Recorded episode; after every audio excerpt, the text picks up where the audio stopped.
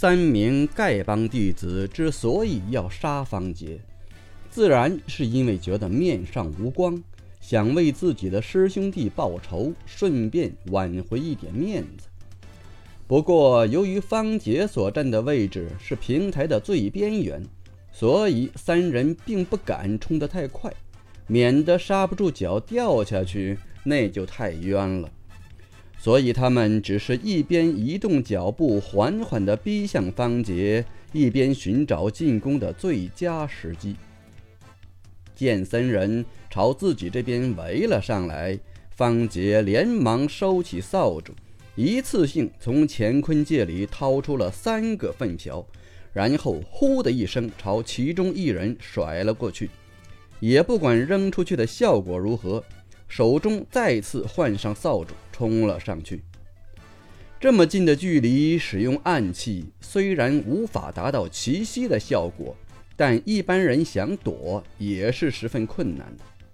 所以，冲在最前面的那人在来不及闪避的情况下，忙用手中竹棒格挡，结果当当当三声脆响，尽管虎口被震得发麻。但三个粪瓢还是被他险而又险的给隔开了。不过，也正是因为受到了干扰，方杰随后扫来的那一扫帚，他已经来不及躲闪。正当他以为自己肯定又要步师兄后尘的时候，紧随而至的另外两名丐帮弟子纷纷挥出手中竹棒，不仅将快要扫到他身上的扫帚给挡了下来。还震得方杰脱了手。就在他心中庆幸不已的时候，另外两名丐帮弟子却是心头一震，因为他们发现刚才挡下的那一扫帚竟然毫无力道，即使不帮自己的战友挡住，这一扫也不可能将其扫出去。还没等两人细想，就看到对面的方杰手中已经又多出了一把扫帚。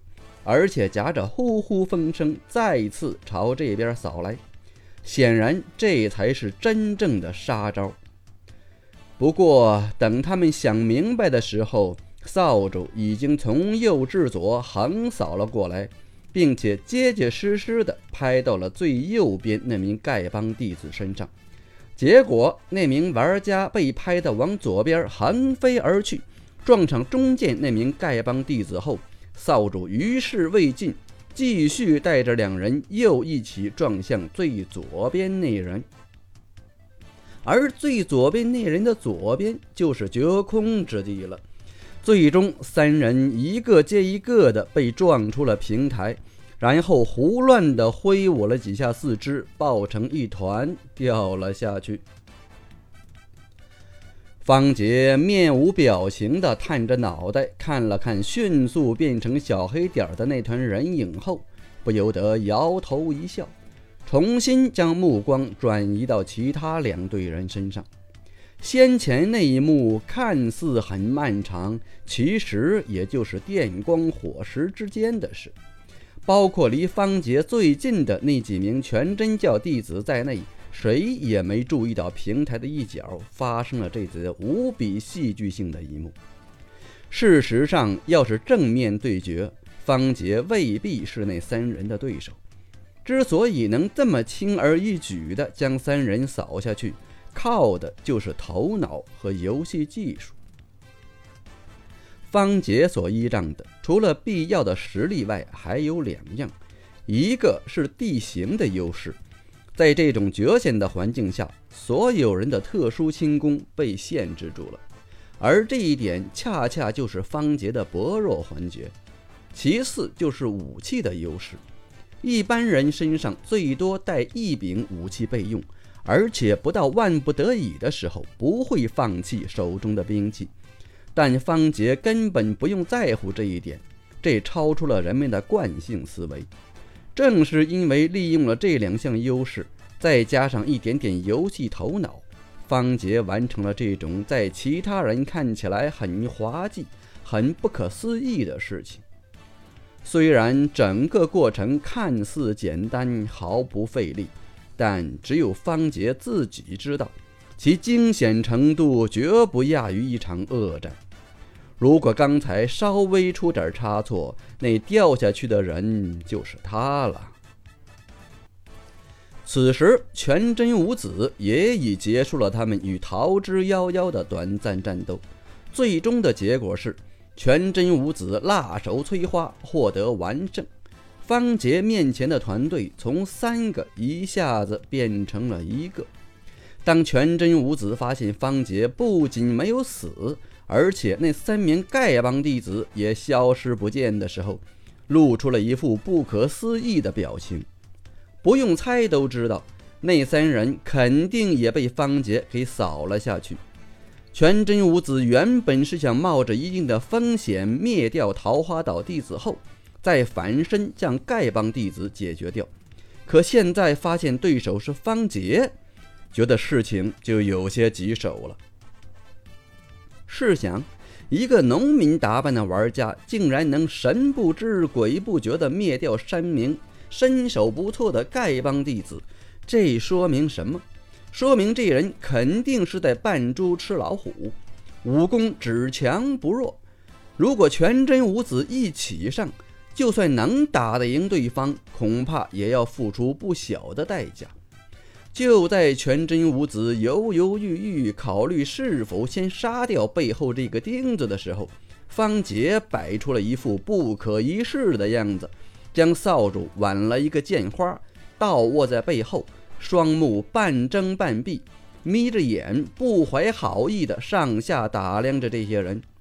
尽管方杰背后的那把扫帚影响了一些气势，动作也有些滑稽。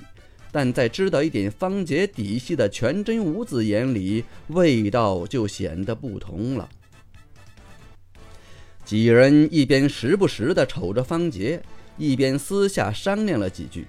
中间忽然走出一人，站到离方杰还有十步距离的地方，停住脚步，神色肃然地抱拳道：“在下拳头全真五子的老大。”方杰也不答话。微微颔首，表示打了招呼。果然是高手风范，难怪叫无敌高手团，难怪只有一人。拳头也不生气，一边暗自庆幸着，一边大声道：“我等见阁下身手不凡，心中很是佩服。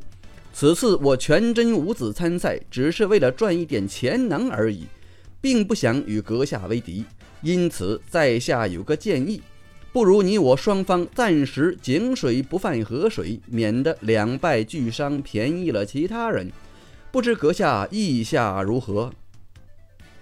在下也正有此意。方杰气定神闲的微微一笑，让人觉得有一股说不出的洒脱味道在里面。既是如此，那便谢过了。拳头和身后四名全真弟子终于放下了心中的石头。纷纷朝方杰抱了抱拳后，寻找其他目标去了。不过，同时放下心中石头的人不止全真五子。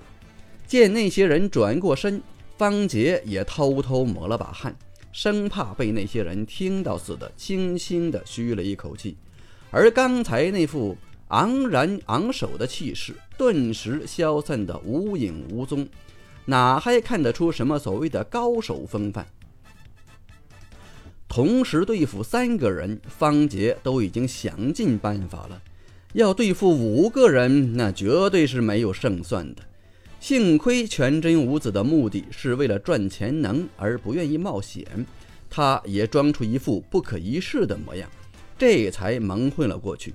否则的话，他知道自己肯定过不了这一关。暂时安全后，方杰将刚才故意脱手的扫帚收起。开始寻找着下一个目标，毕竟浑水摸鱼的事情还是可以勉强做一做的。此时平台上经过第一轮的混战后，差不多淘汰了一半团队，而剩下来的团队开始有目的性的寻找着自己的目标。不过大多数地方并没有出现像方杰这边的情况。许多团队都十分克制地待在原地，保留实力。当然，以打进淘汰赛为目标、实力十分强悍的团队也是有的。这样的团队里面，所有成员起码都是排名前万名的高手，所以杀起人来几乎没什么顾忌。由于这种实力型的团队在屠杀另外一个团队的时候，周围的团队担心下一个会轮到自己，也会前来帮忙。而更外围的团队见附近的团队动了，也抱着浑水摸鱼的心思参与了进去。所谓星星之火可以燎原，随着时间的推移，战火慢慢烧到了其他本来十分平静的地方。小规模的歼灭战渐渐演化成了大规模的团体混战。方杰势单力薄，参与这种团体混战显然是不明智的。毕竟，这和个人资格赛里的混战有所不同，因为谁也不知道在杀人的时候，后面会不会出现那个人的队友。在没有人协防的情况下，方杰就这么冲进去，简直是找死。不过，方杰有自己的办法，他只站在外围扔粪瓢或者其他兵器，只要没有防备的人，几乎一瓢一个被爆头。等其他战友转身过来报仇的时候，他就转身往平台边缘跑。谁要是敢施展特殊轻功，搞不好就直接飞下去了。如果不施展轻功，光靠一双脚丫子飞奔，没有一个人能跑得过他。毕竟二百六十五级的基本轻功，不是一般人能追得上的。当然，也不是说方杰只懂得采取游击战术。如果追他的人被甩的只剩下一个，他便立即掉头，换上锄头或者柴刀和对方对劈。显然，不知道他底细的人肯定是上来一个死一个。如果遇到两人以上同时冲上来的情况，他就再继续跑，或者引到平台边缘，想办法用扫帚将他们扫下去。总之，方杰觉得自己现在不像是在杀人。而是有点像引怪杀怪了。不知道杀了多少人后，方杰终于遇到了一个狠角色。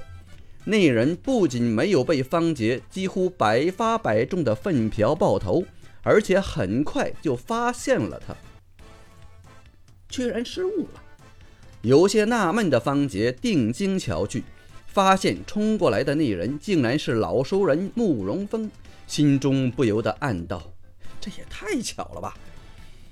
不等方杰细想，冲过来的慕容峰已经瞪着喷火的双眼，对方杰怒吼道：“老子早就看到你了，本想等会儿收拾你，没想到你居然又拿粪瓢砸我！是可忍，孰不可忍！今天不在你身上抓几个窟窿，老子誓不为人！”